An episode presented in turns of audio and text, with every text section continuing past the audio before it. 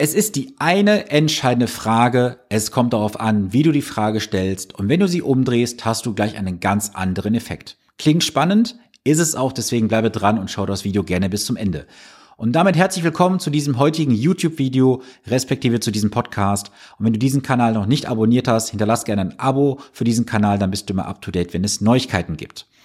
Ja, es ist diese eine entscheidende Frage, die unterm Strich ehrlich gesagt in jedem dritten bis vierten Coaching-Gespräch aufkommt. Und zwar lautet diese Frage konkret, Sven, was ist mein Risiko und was kann ich verlieren? Es ist natürlich vollkommen klar, dass ich diese Frage niemandem konkret beantworten kann, weil ich nicht in die Glaskugel schauen kann. Das kannst du persönlich auch nicht.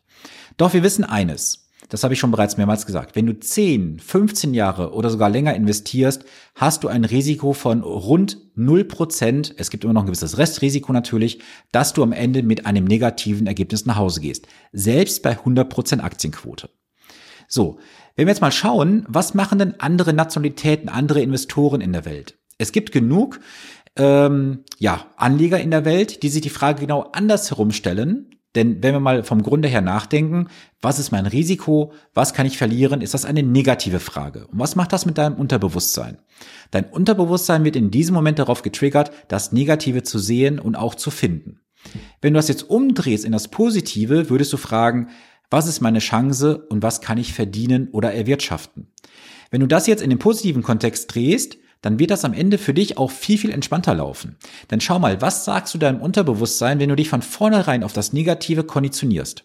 Stell dir mal vor, du investierst heute eine Summe, zum Beispiel 100.000 Euro oder auch 10.000 Euro, völlig egal, ist ja nur eine Null mehr im Hintergrund. Und Sagen wir mal, du investierst jetzt zum Beispiel diese 100.000 Euro und jetzt geht der Aktienmarkt ein bisschen nach unten, deine Anlage entwickelt sich auf zum Beispiel 97.000 Euro, 95.000 Euro und so weiter. Irgendwann hast du da vielleicht 90.000 Euro stehen.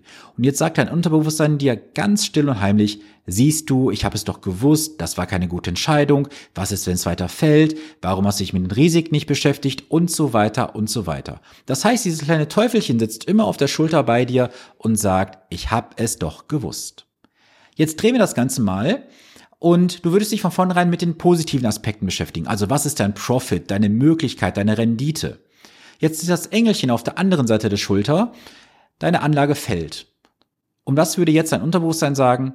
Okay, es kommt irgendwann auch der positive Teil. Ich bleibe investiert, ich bin völlig tiefenentspannt. Es kommen die 102.000, 105.000, 110.000 und so weiter. So, und diese ganzen negativen Aspekte sind in diesem Moment völlig beiseite geschoben und ich kann dir das wirklich aus unzähligen Gesprächen bestätigen. Die Teilnehmer, die damals sich mit dem Negativen zuerst beschäftigt haben, haben im Nachhinein viel, viel mehr innere Unruhe gehabt bei der Geldanlage, statt die Anleger, die am Ende oder zu Beginn gesagt haben, hey, was ist mein Vorteil, was kann ich verdienen? Und das ist ein Effekt, den kann ich dir jetzt anhand von mindestens einer dreistelligen Zahl von Coaching-Fällen bestätigen. Es ist so, wie es ist. Deswegen möchte ich dich heute dazu einfach animieren, dass du dich nicht mehr mit diesem Negativen beschäftigst, sondern mit dem Positiven. Und ich möchte dir nochmal so ein Beispiel geben, warum das Negative auch nicht ganz so toll ist. Es ist ja so, dass in den Medien immer über das Negative gesprochen wird. Also wenn du dir mal anschaust, die Nachrichten, es ist ja oft nur Negatives drin. Klar, es gibt auch mal eine freudige Nachricht, wo es heißt, hey, in der Welt sind Drillinge oder Vierlinge geboren oder Achtlinge, was auch immer. Ja, das sind freudige Ereignisse. Aber wenn du die Nachrichten mal runterbrichst, ob das jetzt die Printmedien sind, Fernsehwerbung, Radiowerbung, was auch immer, es ist immer mit einem negativen Touch verbunden. Warum?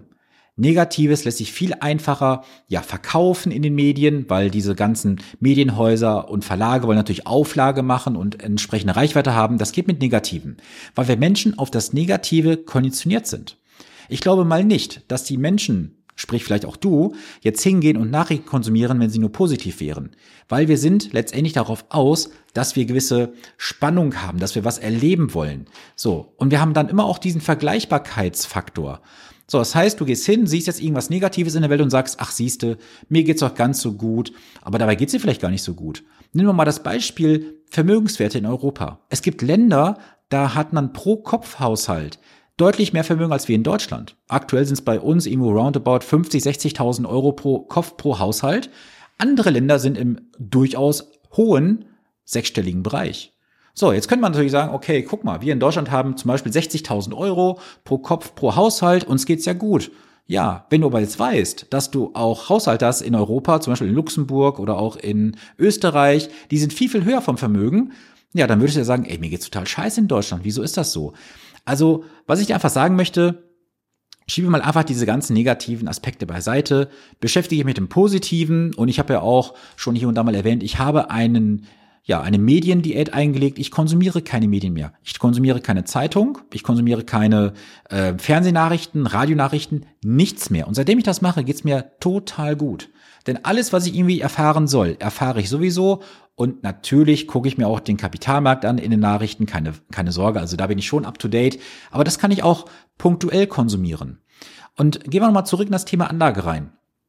Wenn du zehn Jahre und länger investierst, habe ich bereits gesagt, ist das Risiko nahe Null, dass du mit einem Verlust nach Hause gehst. Und auch jetzt dieser Coaching-Teilnehmer heute hatte eine gewisse Anforderung. Er sagte auf der einen Seite, er möchte einen Inflationsausgleich haben. Das heißt, er muss ja auch schon in einen gewissen Bereich investieren, um die Inflation auszugleichen. Wenn er sich jetzt aber mit dem Negativen beschäftigt, was macht er denn gleichzeitig?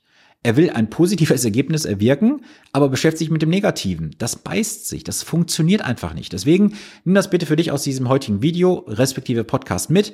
Stell die Frage anders und wenn du die Frage anders stellst, hast du auch gleichzeitig einen anderen Effekt, hast eine ganz lockere, entspannte Position innerlich, wo du sagst, hey, es ist alles gut, es ist so, wie es ist und ich bin völlig tiefenentspannt investiert.